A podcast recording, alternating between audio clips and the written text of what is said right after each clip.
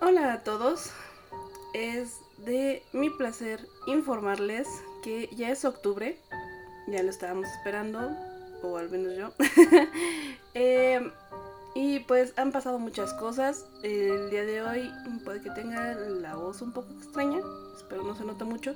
Eh, pero fue un fin de semana intenso. Empezamos bien octubre, entonces eh, discúlpenme si de repente se me rompe un poquito la voz.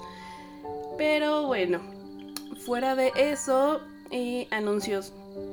Anuncios importantes y bonitos, dentro de los cuales está que eh, algunos, digo ahorita creo que ya no, pero eh, tuve que borrar el canal de TikTok llamado La Bruja de Navidad, ya que también era mío, pero empezó a recibir algunos comentarios feos de gente que ya seguía el podcast antes de Navidad.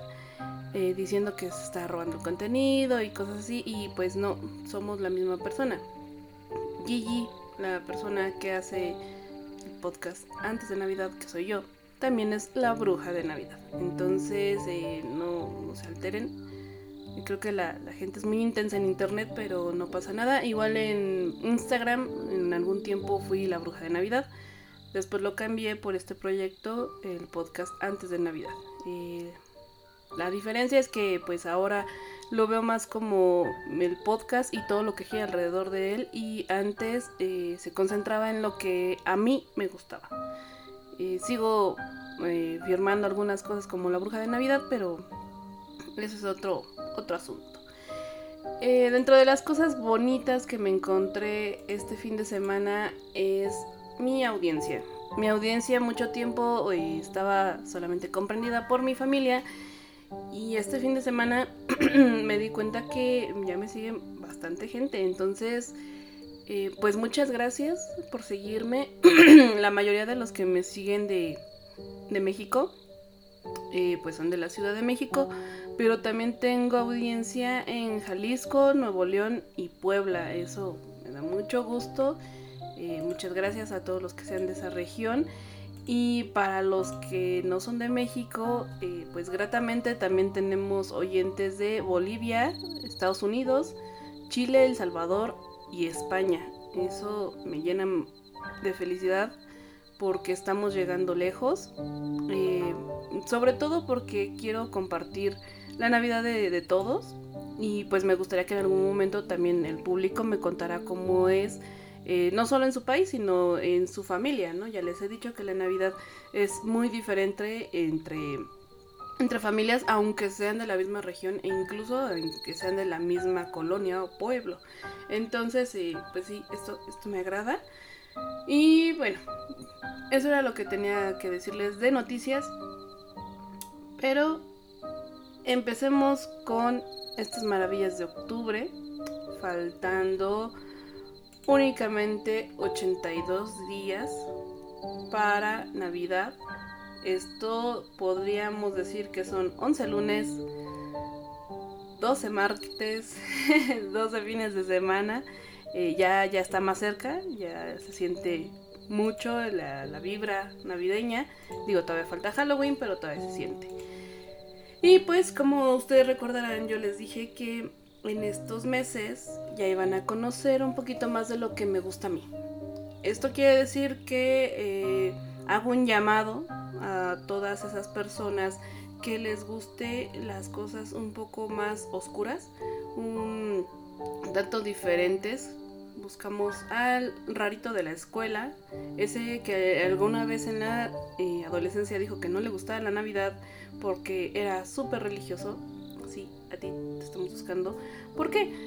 Porque quiero compartirles los aspectos que a mí me enamoraron de la Navidad desde niña. Entonces, eh, pues que vean que, que aún siendo diferentes al común denominador de personas, eh, de todas formas pueden disfrutar de la Navidad y al contrario, pueden aportarle mucho más cosas a la Navidad actual. Y pues, bueno, eh, hoy es un día muy agradable, está nublado, hay solecito, pero está nublado. Eh, mi termómetro dice que estamos a 7 grados, entonces yo me hice un café. Espero ustedes también me acompañen con alguna bebida eh, calientita para que estén a gusto. ¿Y de qué hablaremos hoy? Pues comencemos con los festejos y hablaremos de una de las épocas que nos ha dejado varias joyas navideñas. Varias joyas que hasta la fecha se siguen em, recordando, pero también se siguen usando. hay otras que eh, me gusta eh, recordar, pero pues que el común denominador ya no las usa tanto. Entonces aquí, bueno, vamos a hablar un poquito de ello y pues si algo les gusta, empiecen a utilizar. No les digo más, empecemos con el capítulo.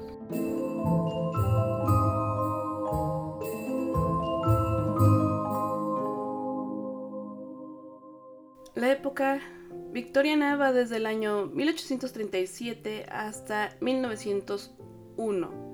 Este periodo tuvo como características principales el desarrollo industrial, una creciente fe en la tecnología y la razón. Eh, Reino Unido es el dominante económicamente y hay una moral bastante estricta dentro de pues la sociedad de clase alta, pero también de la clase media. Dentro de las cosas malas también hay muchos problemas de pobreza y de explotación sexual. Este es el contexto que tenemos y pues bueno, ¿por qué nos importa esta época y su contexto? Por la Navidad, ya que eh, uno de los personajes que marcó la pauta para las celebraciones navideñas de aquel entonces fue precisamente la reina Victoria y su esposo Alberto, ya que sus prácticas eh, navideñas era el ideal para la población en general. Entonces, pues se... Eh, todo lo que ella usara en, su casa, pues la gente trataba de imitarlo. Esto pues una cuestión de estatus, ¿no? En aquel entonces se usaba... bueno, no se usaba, se respetaba mucho el, cargo, ¿no? Era mejor, un poco mejor visto alguien que tenía un, nombramiento, un conde, una condesa, duquesa, un duque, que alguien que se hubiera ganado el dinero con su trabajo. Entonces, eh, pues esto querían aparentarlo con, cosas, ¿no? Si seguían la moda de lo que hacía la reina Victoria, pues creen que tenían más estatus. Y pues entre los adornos que más se utilizaban en, la casa de la reina Victoria están los calcetines, que se llenaban con un penique como símbolo de prosperidad, una manzana y una naranja como símbolo de la salud. También había una pizca de sal para representar la fortuna. Ahora, una de las cosas que han trascendido hasta nuestros días es el árbol decorado el árbol decorado llegó a Inglaterra por la monarquía, ya que el príncipe Alberto lo trajo desde Alemania. En la historia del árbol de Navidad eh, hablamos como en, Alemania fue el, bueno, uno de los primeros lugares donde se comenzó a utilizar el árbol adornado con velas, frutas, algunos dulces y hasta ramas secas. Entonces, Alberto se lo trae de, Alemania hacia Inglaterra y pues de ahí todo el mundo lo empieza a copiar y de igual forma se adorna con velas, eh, hay unos como... son como candelabros pero para una sola vela que hasta traen su peso como para agarrarlo de la de, las ramas del árbol.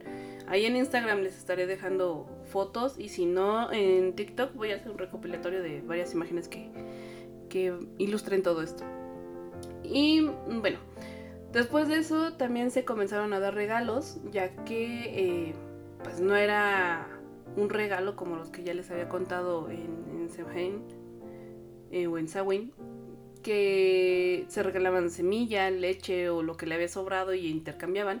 No, aquí se daban eh, piezas hechas a mano durante todo el año Y para los más pequeños había muñecas de trapo o juguetes de hojalata y madera. Esto en un inicio, o sea, en la primer parte de, de la época. Ya que con el desarrollo industrial, obviamente todo esto cambió y se comenzaron a fabricar juguetes en masa, además de bastantes libros. Y esto dio acceso a la clase media para dar más regalos y dar regalos diferentes. O sea, ya como se producían en masa, pues era más fácil, menos costoso que alguien que pues privilegiado económicamente tuviera el mismo juguete que alguien de clase media. Sí, todavía había mucha desigualdad, pero pues ahí como que se empezaron a equilibrar las cosas por los costos de producción. Ahora, otra cosa que se popularizó mucho que siento que ahora ya se ha mercantilizado, comercializado. Mm, bueno, se ha lucrado más, es el calendario de Adviento, que habitualmente era una pieza de madera que contenía 24 puertas o ventanas y al principio de cada día eh, pues ibas abriendo cada una de estas ventanitas o puertitas y contenía una pequeña historia que la familia leía y algunas veces eh, también eh, contaba el cómo había nacido Jesús. O sea, dependía de cada familia cómo lo adornaban, pero básicamente era eso. Te contaban la historia. Y llegando al día 24, eh, pues te contaban el final de esa historia. O bien te contaban que llegaba Santa Claus. no era el Santa Claus rojo que conocemos, era un viejo barba larga, ya les dije, más parecido a Odín que otra cosa. Eh, entonces, esto se hacía para mantener la ilusión y la atención de los niños pequeños en esos días. Eh, como ya les dije, la temática era inevitablemente religiosa. Eh, y a veces también contaban con pasajes de la, de la Biblia. Ya más a mediados, casi finales de esta época, también se empezó a hacer calendarios con algún proverbio o eh, algún consejo para dar enseñanzas a los niños diariamente. Entonces, eh, les digo, esto se empezó a adaptar. ¿Por qué digo que se empezó a comercializar demasiado? Pues porque eh, al principio se mantenía esta costumbre o esta esencia mejor que era, sí, te va a venir un regalo, por ejemplo, los más populares son los de chocolates. Pero, pues te venía alguna frase navideña como de recuerda abrazar a alguien hoy, recuerda hacer actos de bondad, eh, este tipo de cosas. Y el 24 era como de recuerda de aceptar al invitado como si fuera Dios, ¿no? Eh, ahora ya no. Ahora ya hemos visto que es más el marketing. Eh, hace un año me parece o dos, no recuerdo si fue Gucci, Dior, Chanel, alguna de estas, sacó su calendario de adviento y pues la gente estaba bastante molesta porque eh, pues había días que nada más les habían sacado estampitas, otro día les sacaron una postal y pues fue un calendario bastante caro. Recuerdo que había sido como de 10 mil, 20 mil pesos, que pues yo no sé cómo estén en sus localidades, pero al menos para la Ciudad de México es una cifra bastante fuerte. Eh, y pues e, este calendario causó controversia.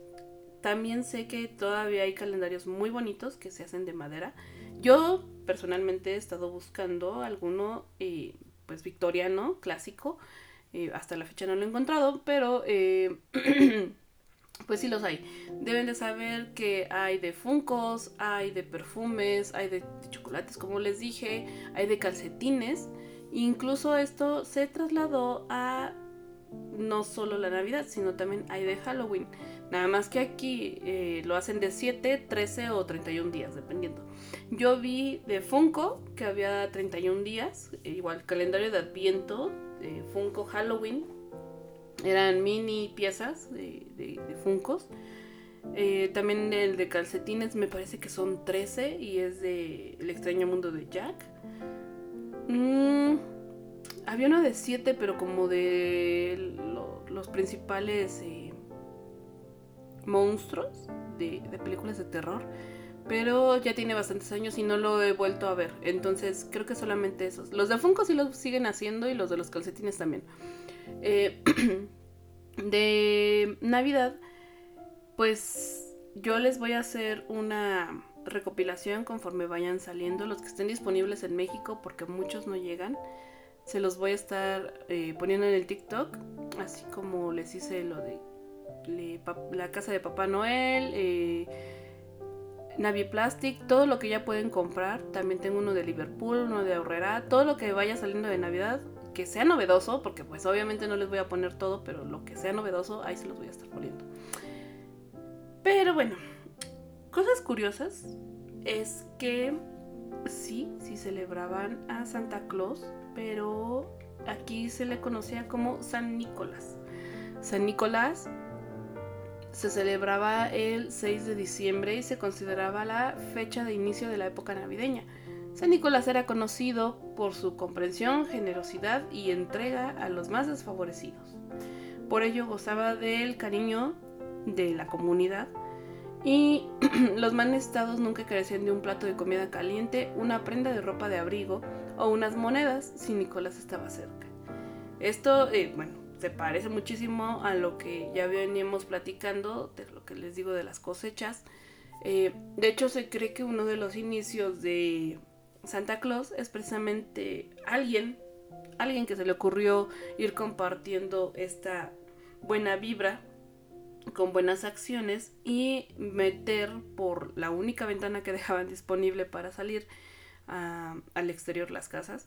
Y metía por ahí algunos juguetes, algún regalo, podían ser dulces, podía ser incluso leña, ¿no? Porque era muy necesitada en esa época. En, en, bueno, esto en diciembre. Eh, entonces, eh, pero no era el, gordito que conocemos hoy, era diferente. Ya lo veremos en el capítulo de Santa Claus, el origen, eh, pero por ahora nos quedamos con ese dato. También se celebraba otra festividad que ahora creo que pocos ya no es tan conocido, pero celebraban a Santa Lucía. ¿Qué se hacía? Pues esta proviene de la tradición escandinava y sin ser propiamente victoriana, pues seguía muy vigente en aquellos hogares de familias que eran de ascendencia nórdica, o sea, que habían venido de ahí. Eh, esto era el 13 de diciembre, se recordaba con una pequeña representación donde la leyenda de la santa eh, aparecía rodeada de un círculo de luz para llevar comida a aquellas familias que sufrían de la gran hambruna eh, que se había dado en aquellos lugares. ¿Cómo era esa representación? Pues la mañana del día de, Santa Lucía, la hija mayor de la familia se vestía con una túnica blanca y larga, habitualmente un camisón, que eran muy comunes en esa época, y adornaba su cabello con una corona de velas encendidas, muy peligroso también para la época porque pues la tela era diferente a la de hoy. Y mm, esto era para simular el aura que la rodeaba. Eh, pero bueno, los demás niños de la casa la usaban, no, la seguían usando gorros en forma cónica, adornados con estrellas, y las niñas más, más pequeñas usaban bandas y fajines de color rojo brillante. La hermana mayor eh, tenía como, como objetivo eh, improvisar una procesión con sus, sus hermanos pequeños. Y era para sorprender a sus padres llevándoles un desayuno en la mañana. Eh, esto era en la cama, o sea, era el único día donde lo hacían. Por lo general se sentaban a la mesa todos a comer y entonces eh, únicamente en ese día los pequeños se encargaban de hacer el desayuno para los padres. Y esto era el símbolo del agradecimiento por el amor y el cuidado que los padres les habían eh, dedicado en todo el año. Eh, aquí hay cuestiones controvertidas, porque si bien podemos decir, ah, es un gesto muy bonito, pues como dice el dicho, ¿no? Cada quien habla de cómo le va en la feria. Porque, eh, pues sí, para mí puede ser muy bonito, pero seguramente alguien que me está escuchando diga, oye, pero si mi mamá, mi papá no, no me cuidó bien. Y eh, por lo que sé de aquella época, por lo poco mucho que he podido leer de, esa época, pues sí se da mucho esta cuestión del maltrato hacia los hijos. se sentían superiores los papás, pero superiores a un nivel casi de dioses. Entonces, pues sí, había sus, sus malas familias y sus buenas familias. Entonces quiero pensar que las buenas familias se la pasaban muy bien y que las malas familias pues evitaban todo esto, ¿no? Eh, también yo creo que es un aspecto del respeto que pues antes era mucho. Eh, al menos aquí en México se usaba mucho el hablarle de usted a nuestros papás, cosa que hasta hace unos creo que 20, 10 años todavía se hacía. Entonces yo creo que va por ahí. Pero otra de las cosas que, para sorpresa de nadie, yo creo que son de las más relevantes de esta época, que curiosamente no trascendió hacia otros lugares, pero supongo que en Inglaterra se sigue haciendo porque eh, en internet podemos encontrar varias recetas de esto, es que los ingleses bebían té sí, es real el cliché. no, pero es una tradición muy, muy, muy, muy importante para ellos. Em, y pues en Navidad no era la excepción, ya que bebían un té negro aromatizado con jengibre, canela y naranja. Dentro de las muchas cosas que podemos decir de este té, eh, puedo decirles que es lo más parecido a nuestro ponche navideño mexicano. ¿Por qué? Este té, el té negro, pues era la base, era la, base común, porque eh, pues el gusto del té, pero en sí lo que nos debemos de enfocar es por qué utilizaban jengibre, canela y naranja principalmente. Digo, ya después podemos encontrar recetas que tienen anís, algunos les ponen ya caña, eh, pero vamos a enfocarnos en estos tres. ¿Por qué? El jengibre se utilizaba como una forma de antigripal, al igual que la naranja por sus vitaminas, y la canela daba calor, al igual que el jengibre. Entonces, si tú tomabas esto, era como si te tomaras un antigripal, eh, nada más que en un té en vez de una pastilla. Y por otro lado, si ya estabas enfermo, eh, también te ayuda a lo que nuestras abuelitas decían, a sudar la enfermedad. Esto hacía que si estabas constipado de tu, nariz, pues fluyera eh, este moco ya viejo de la, de, la fosa nasal y pudiera salir. Y también actuaba como expectorante si acaso tenías tos.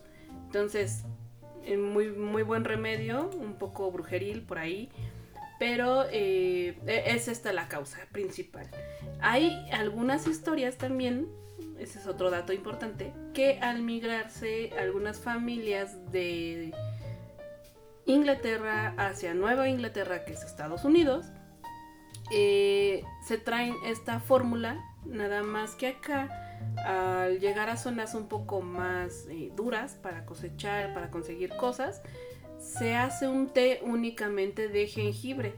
Este, para los que son fans, pueden encontrar la, receta ahí medio escondida entre líneas en la novela de Ana de las Tejas Verdes. Y esta se la dan precisamente a Anne cuando eh, está muy enferma de, gripa y tiene que pues sí, estar bien para poder ir a la iglesia y hacer todos sus trabajos en la granja.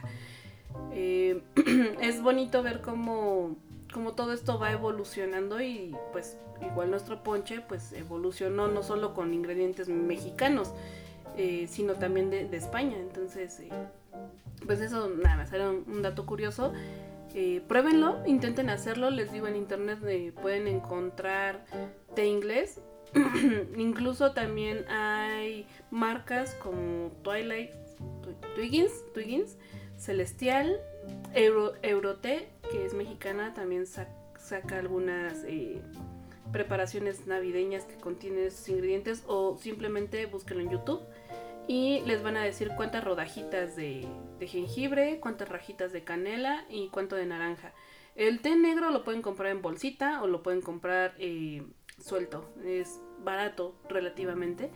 Y pues son puras cosas que sí encontramos en esta época. Entonces traten de probarlo. Ahora quisiera contarles de algunas costumbres que vi que eran curiosas. Eh, entre ellas, eh, pues como ya les dije, el contexto fue bastante cambiante por esto de la industrialización, el cambio de muy muy religioso a vamos a guiarnos por la razón. Eh, fue una época mm, también muy oscura, pero ahorita llegamos a esa parte. Em, en este, en este contexto tan cambiante, eh, habían costumbres que surgían como nuevas, pero también había rituales muy extraños, pero que daban significado a la vida de la gente. Por ejemplo, una de las costumbres que me parece extraña eh, para la época, pero que curiosamente en México se ha traducido en otra cosa, que ahorita les cuento, es abrir la Biblia para encontrar tu futuro.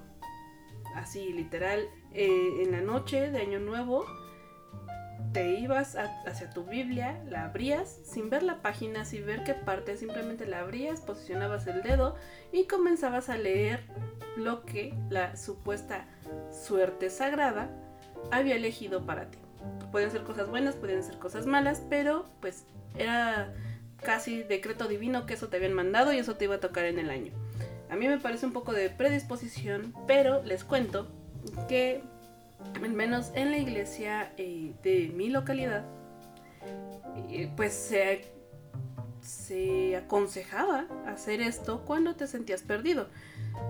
No sé cómo llegó esto de, desde Inglaterra hacia México, si fue por el catolicismo, si pasó por España, si en España lo hacen o si en algún otro lugar lo hacen, pero eh, a nosotros nos decía que si algún día te sentías perdido o sin saber qué hacer, eh, te encomendaras a Dios, tomaras la Biblia, la abrieras y se, donde se hubiera abierto posicionaras el dedo en alguna parte y que eso era lo que Dios te quería decir ese día. Eh, dando a entender que pues era obviamente un consejo para que pudieras atravesar el problema o eh, te está dando la respuesta a lo que te está eh, a lo que te está ocurriendo ese día. Entonces, me pareció curioso que pues que aquí se practicara eso de, que un, un, día abrías la, la, Biblia aleatoriamente y esto ya hiciera que todo tu año fuera de esa manera. Pero bueno, cosa curiosa, ¿no? otra cosa curiosa que ya deja de ser curiosa y raya un poquito en lo raro y un poquito indigesto, es precisamente el pastel de la indigestión. ¿Qué es el pastel de la indigestión? Pues son una tradición llevada al exceso. ¿A qué voy? Los pasteles de carne picada eran un regalo muy tradicional eh, en esta época, en la época victoriana, para el año nuevo. Pero, pero no sé si a forma de chiste, no sé si fue por mostrar todo el poder eh, adquisitivo que se tenía o si simplemente lo quisieron volver una caricatura, no lo sé. Eh, pues se empezó a hacer algo así como una receta demasiado llena de ingredientes. Les cuento la receta. Consistía en la lengua de vaca hervida, metida dentro de un pollo relleno, dentro de un pato relleno, dentro de un pavo relleno, dentro de un ganso. Y luego todo esto se recubría con una gelatina hecha con patas de ternera. Eh, no sé ustedes, pero no se me antoja. No. Ay, no sé. no se me hace rico. O sea, de por sí la, la, gelatina, la gelatina, los, los aspics que se llaman, Eh, no me llama tanto la atención porque pues literal tienes que estar hirviendo la carne para que salga todo ese eh, colágeno, pues, extraerlo. O sea, ya la, la, la gelatina de limón de uva pues sí es rica, ¿no? Pero sacarla tan crudamente y luego todavía comerte tantos animales rellenos no puede haber. de verdad, yo cuando lo leí no lo creí, tuve que buscar varias fuentes, pero pues sí. Eh, hablando de eso, pueden encontrar todos estos datos en la página de Mundo Victoriano. Eh, ahí también te dan libros, recomendaciones. Eh, bueno, ese es dato de importancia. pero sí, o sea, se me hace increíble que, pasaron de hacer un, pastel de, carne picada, que esto es como si fuera un embutido, pero mm, artesanal, porque obviamente no tenía las porquerías de antes. Eh, si ustedes buscan pastel de carne eh, actual, es muy parecido a lo que se hacía en ese entonces. Pero se me hace increíble en qué momento decidieron rellenar todos estos animales y llevarlo o servirlo en una casa. Pero pues sí, se llevaba, se comía y pues por eso se llamaba el pastel de la indigestión. ¿Ustedes se lo comerían? Yo la verdad no. Me disculpan, pero sí buscaría una verdurita. Ahora, las cosas que más, más me gustan de este periodo. Teníamos que dejar lo bueno para el final. La primera. Según algunos expertos, como por ejemplo Sara Cleto, se ha encontrado que las historias de fantasmas de la época victoriana eran ideales para una Inglaterra envuelta en tinieblas. Por la noche, con velas o con un fuego que era la única fuente de luz, el ambiente era perfecto para que una historia espeluznante matara el tiempo en una larga noche de invierno. Esto se extendía hasta enviar postales navideñas con imágenes de fantasmas. Me dirán, ¿por qué? Pues la razón número uno es por lo que les, comentaba en el Sawin. Durante el otoño y el invierno, en el hemisferio norte, sí, México es parte del hemisferio norte, eh, tenemos esta, este cambio del posicionamiento del Sol. ¿Qué nos pasa? Pues todo muy simple, el Sol se aleja de nosotros y eh, comenzamos a tener noches más largas, días más cortos. Entonces, pues ya no amanece cuando a la hora habitual y oscurece antes. Esto los animales lo tienen perfectamente cronometrado sin necesidad de algún reloj. Eh, obviamente con esto, pues al haber más oscuridad, pues era obvio que al terminar tu jornada o al levantarte a empezar la jornada natural del día, pues veías oscuridad. Esto pues propiciaba las historias de miedo. Pero también habían otros acontecimientos que daban pie a esto que era la epidemia de la tuberculosis. Esta epidemia azotó a la sociedad y pues fue el principal motivo de muerte por mucho tiempo. Terminó por ser una enfermedad romantizada. Y yo creo que los que están habituados a cuentos y poemas góticos, y pues no sorpresa para ustedes, pero pues a estos enfermos se les podía ver totalmente pálidos y frágiles y esto llegó a considerarse como algo súper estético. Por lo que el poco maquillaje que había en esa época eh, pues se utilizó para poder palidecer la piel y así obtener un estilo demacrado y lograr este estándar o este nuevo estándar de belleza. Eh, se empezó a romantizar, les digo, por estos poemas, como de mi amada sufría en la cama mientras su débil mano me sujetaba. Tipo, ese, ese tipo de relatos. Podemos ver algunos de, de estos rasgos en, por ejemplo, cuentos de Edgar Allan Poe. En, algunos de sus poemas se nota demasiada esta, esta influencia de, de, de la estética demacrada. Pero, ¿qué más contribuye a, estas historias de fantasmas, pues eh, que por lo mismo de esta gran epidemia, pues se vestía mucho el negro. ¿Por qué? Por los muchos funerales que había día tras día. O sea, ahora se da que simplemente te vistes de negro el día del entierro y bye. Te vuelves a vestir de colores normales. Pero antes, eh, incluso aquí en México, se utilizaba que si se moría tu marido, tenías que tener eh, un mínimo de días. A veces, dependiendo de la región. Yo sabía que eran siete, pero a veces iba en cuestión de cuántos años habías estado casada con él. Eh, esos eran los días que tú tenías que llevar tu, luto.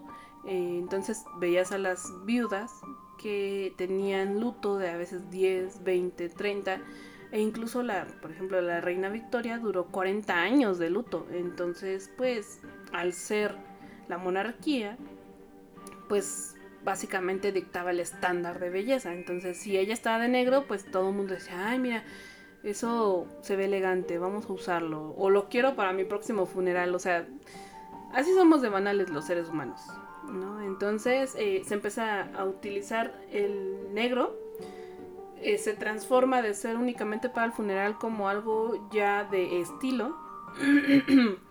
y pues bueno, la, vestimenta eh, comienza a tornarse no solo en negro, sino también en muchos colores apagados. Empieza a utilizarse el gris, el gris muy oscuro, o incluso el café, que era, bueno, menos habitual, pero también estaba.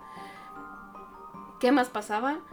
Se cree, se cree que eh, debido a la utilización de lámparas de gas, pues con el dióxido de carbono la gente tenía intoxicaciones que no se daban cuenta, pero terminaban en alucinaciones. Entonces, eh, pues esto propiciaba que de repente te imaginaras cosas o que distorsionaras la realidad. Y con tanta vestimenta negra y gente pálida por ahí, pues podía parecer cualquier otra cosa. Pero aquí surgió también un fenómeno eh, bastante curioso. Para pasar el rato, la gente se comenzó a enfocar en el más allá. ¿Con qué? Con los mediums. Los mediums, esta gente que te conectaba con el más allá, con la gente que se estaba muriendo. Y bueno, aparte de esto ser muy lucrativo, pues eh, se comenzó a hacer el que la gente se reunía para hacer sesiones espiritistas para intentar eh, conectar con el más allá, no solamente con un medium, digámoslo entre comillas, profesional, sino eh, familias. Familias trataban de conectarse con, el familiar fallecido.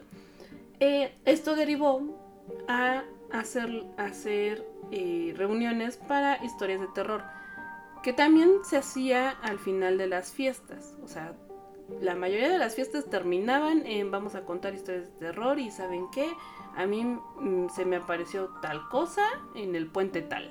Y así comenzaban las leyendas. Esto eh, tomó eh, especial importancia en el día de Navidad. ¿Por qué? Pues porque era el día en que toda la familia estaba reunida, venía el tío, el primo, desde el pueblo de no sé dónde a la ciudad, o al revés, los de la ciudad iban al pueblo, y eh, era el perfecto momento para estarse intercambiando estas historias de, oye, dicen que en el castillo tal se aparece una dama de blanco. Y sabes que en el bosque del viejo pueblo dicen que se aparece, vamos a decirlo de Sleepy Hollow, el jinete sin cabeza. En ese momento era cuando se contaban este tipo de historias. Eh, esto obviamente era ayudado porque en la Navidad vamos a ponernos en aquellos tiempos, eh, pues no podía durar una, Navidad hasta las 4 o 5 de la mañana como hoy que tenemos luz eléctrica. Eh, si era tarde, si era tarde, no, no quiero decir una hora específica porque no la viví, pero si se alargaba, únicamente tenían lámparas de gas, eh, velas, que si ustedes han tratado de iluminar una casa con velas, en realidad alumbran poco. O sea, por mucho que trates de maximizar la luz, alumbras poco con esto. Entonces, ese, ese ambiente de ver poco, o sea, de tener vista corta, eh, pues sí propiciaba que ese terror, ese ambiente de, miedo. ¿Qué más pasaba? Pues hay un fenómeno que se empezó a estudiar eh, por la canción de Silent Night, que es como Noche de Paz, Noche de Amor en español, pero la traducción literal sería eh, Una Noche Silenciosa, que dice que al caer la nieve, la nieve está absorbiendo eh, el ruido o las ondas a su alrededor. Por lo que sí, al caer nieve hay menos ruido. Entonces, imagínense ustedes en la época victoriana donde toda la semana había, muertos, toda la semana eh, estaban con esto de los mediums, sesiones espiritistas, la gente vestida de negro, la gente contando historias de terror y tú estás ahí sentado con velas a tu alrededor y no ves más allá de un metro, metro y medio, con una luz cálida que ni siquiera te deja ver bien definidamente a la persona que tienes enfrente. O sea, ves sus rasgos principales, pero no ves todo.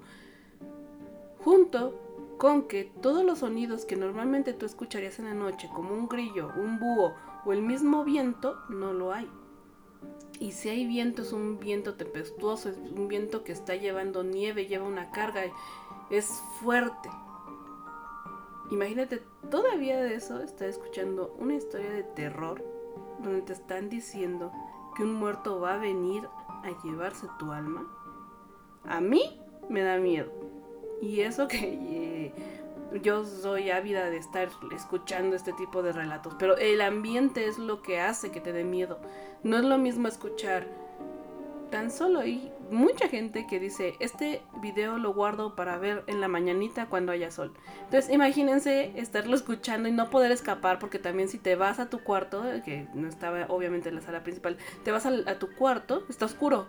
Y no te puedes llevar una vela porque obviamente las velas se tenían que apagar a cierta hora porque si no la casa se incendiaba, o sea, todo era un caos.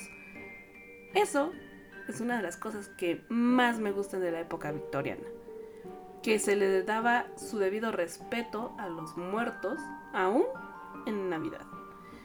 Em, pero bueno, me explayé mucho en este punto. Vamos con este, el segundo punto de por qué me gusta tanto esta época y por qué quise iniciar em, pues este mes con él. Eh, para sorpresa de muchos, creo yo, porque se ha comercializado mucho esta historia, pero eh, no se conoce tanto que es perteneciente a esta época, pues es Christmas Carol. Christmas Carol que en español se tradujo como canción de Navidad o cuento de Navidad o los fantasmas de Scrooge. Yo ya no sé qué locura traen con, este, con esta historia, pero bueno, es uno de esos tres nombres en español. Eh, en un inicio se llamaba una historia de fantasmas de Navidad. No era esta versión jocosa que nos ha vendido Disney o que nos ha vendido de hecho hasta los Picapiedra. Mm, donde yo creo que muchos la conocen y si no la conocen, les cuento el contexto general. Es una persona avara, que es Scrooge, el nombre seguramente lo han escuchado, que en la noche de Navidad, o más bien en la víspera de Navidad, lo visitan tres espíritus, los espíritus del pasado, el presente y el futuro. Y cada uno le viene a contar una historia.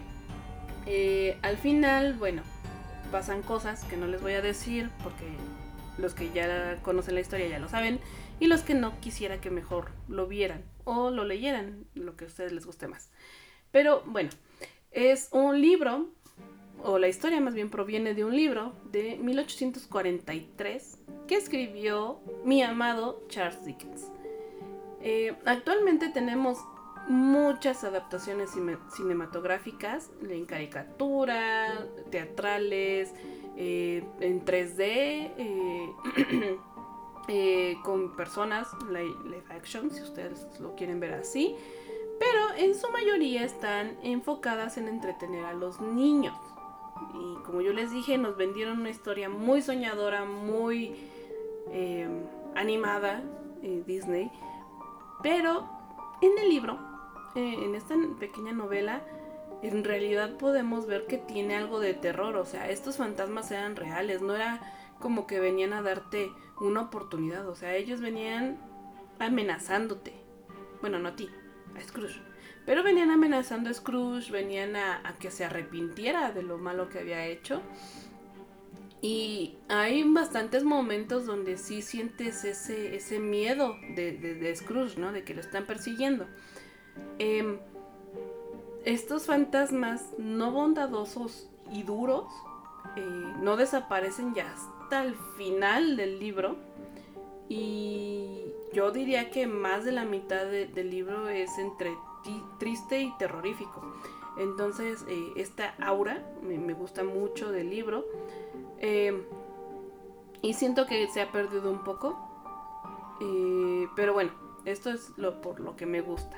Ahora, en 1988, el Telégrafo de Londres, que era una publicación importante de aquel país, eh, bautizó a Dickens como el hombre que inventó la Navidad. ¿Por qué? En su obra, Cuento de Navidad, preservó las costumbres navideñas de la antigua Inglaterra, grabando en la mente o en el colectivo la imagen de una época eh, de vacaciones, o sea, no pinta tanto el trabajo, que estaba llena de viento, eh, frío, además de un pavo calientito y regocijo familiar. Esto se lo achacan a que Dickens en su niñez no era de una familia adinerada, por lo que idealizaba la Navidad con todas las diversiones, comodidades y afectos que tendrían los ricos en esa época. Entonces puso un estereotipo eh, en su libro que ni siquiera él había vivido. Entonces es curioso cómo logra sacar esta este confort de, la época navideña cuando él ni siquiera lo vivió. E, ese es uno de, sus rasgos principales como escritor. Te hace sentir ese, ese confort, esa amabilidad, ese calientito que te da el abrazar a alguien en su libro. Les digo, al final es un libro muy, vamos a decirlo así, muy pachoncito. Eh, te da un abrazo el libro, ¿no? no sé cómo explicárselos, tendrían que, vivirlo, tendrían que, leerlo, porque después de sentir tanto frío, tanto terror, de repente te empieza a describir la escena navideña, donde hay calor, donde hay familia, no importa si era pobre la familia, hay mucho amor, y ese mismo amor salta del libro y te abraza. Es lo que puedo describirles desde el final del libro. Eh, Pero bueno, eh, Navidad, Navidad. Dickens escribió mucho, mucho, mucho sobre la Navidad en diferentes escritos, eh, no solamente en uno solo, o sea, no enfocándose solo en eso, sino como pinceladas en sus otras obras. Pero de eso hablaremos en otro episodio porque obviamente va a tener un solo episodio nuestro querido Charles Dickens.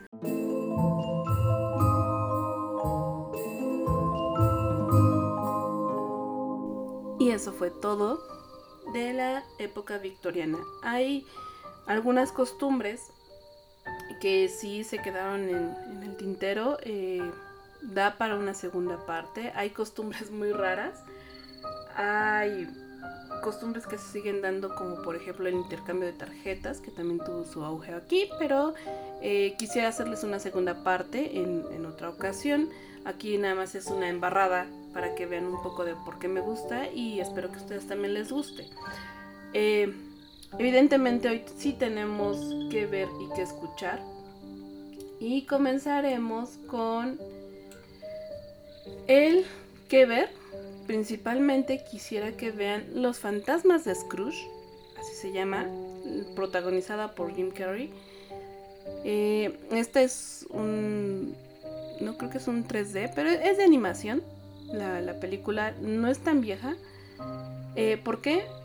Me parece que es una de las mejores adaptaciones, ya que aunque se supone que está enfocada para niños, eh, sí tiene este tono oscuro que les contaba de la novela. eh, hay bastantes escenas que sí, sí te llenan de terror, ¿no? Y sobre todo si eres niño, pues sí, sí te impresiona. Y como adulto, pues no esperarías eh, algo así de una película navideña. Entonces creo que es la que mejor retrata eh, lo, que, lo que se puede vivir leyendo la novela. Después de que terminen de ver esta película, eh, háganse un favor y busquen El hombre que inventó la Navidad. Así como tal. El hombre que inventó la Navidad, película en español. Eh, si pueden, cómprenla. Fue una película que no tuvo buena aceptación, casi pasó desapercibida, mucha gente no la conoce y es una desgracia. Eh, ¿Por qué les digo que si pueden la compren? Porque eh, quisiera que pues eh, incentivar el hacer películas navideñas de este tipo, porque no, no es la típica historia romántica.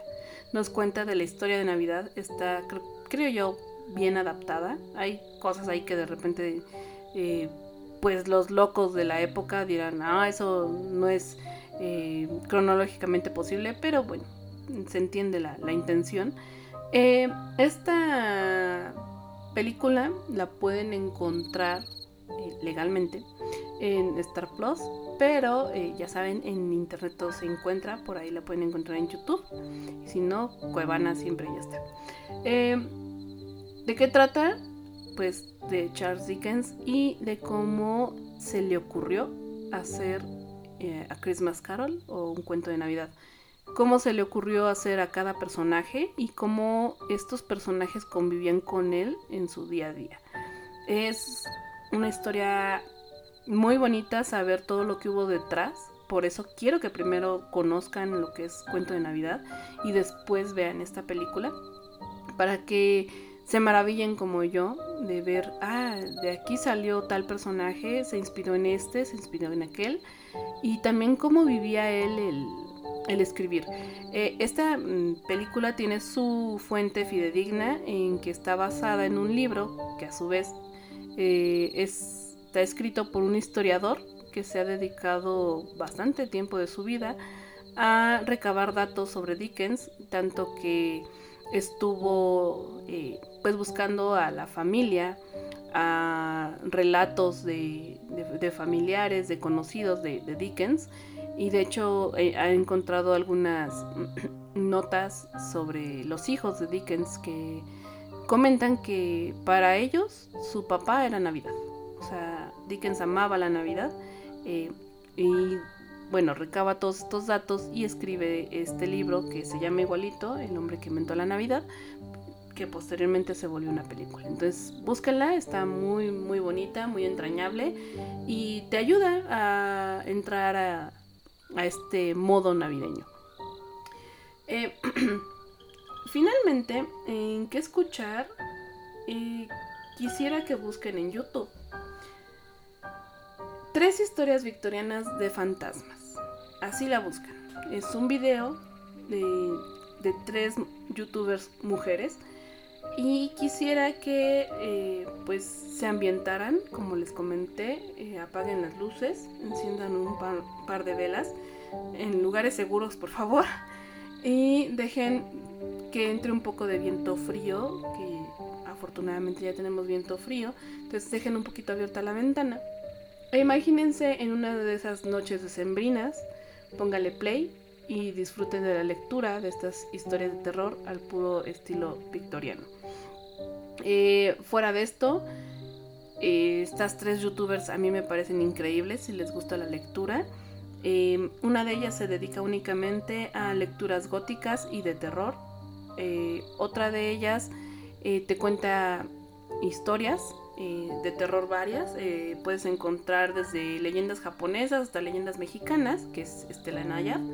Y la última youtuber es latina, eh, no me acuerdo bien de su país de origen, eh, pero es latina y hace muy buenas reseñas de libros, reseñas honestas. Entonces, si les gusta la lectura, de una vez quédense. Y en época de Halloween y Navidad siempre hacen algo muy bonito. Su trabajo es muy bueno. Eh, y pues eso ha sido todo por el capítulo de hoy. Espero les haya gustado.